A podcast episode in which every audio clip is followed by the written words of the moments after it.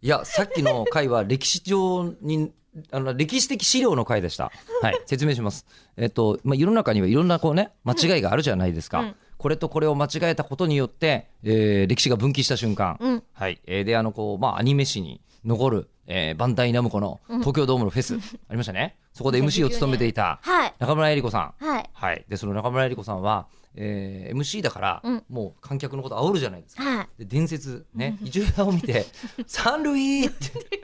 い。呼び三塁側を見て「一塁!」って言 って、えー全部がみんなが「はて?」って優しいよはてねっ。てなったという本当は三塁席に座ってるのに、うん私がもう信じて疑わずに、一塁って呼んだから、うんちょっとだけサイリウムを振るっていう。あー小さくニョロニョロみたいになる。あーそれこので、間二塁以降の人たちは、あっちってサイリウムで、はいはいはい私私はは三塁でねだと思ってる一塁を指してく れる。っていうことが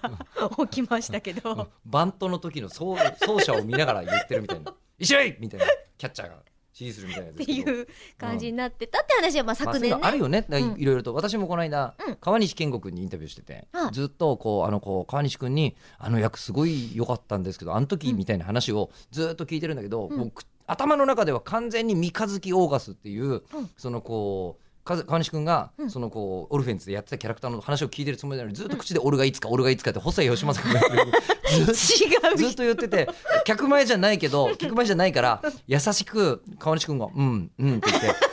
4回目で気づくっていう「すいませ 後んから訂正してもらえるからあね。あみたいな4回目で気づいて「あすいませんでした本当に」みたいな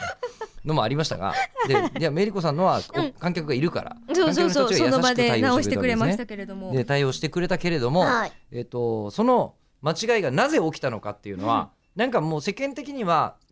単なるえりこさんがワンダーな感覚を持っているからだということにされていたはずなのをでも、えりこさんが今はこいこで喋りながら、うん日本放送のトイレの話から気づいたわけですね。そうです。私はドーム系のコンサートにおいて、自分たちに近い控室のところにあるトイレが、すべからく女性用トイレになっていると、これはわざわざ、えー選手が使うべき男性トイレを女性に変えてくれたんだっていう西武ドームのその教訓を生かして、こっちがホームベース側っ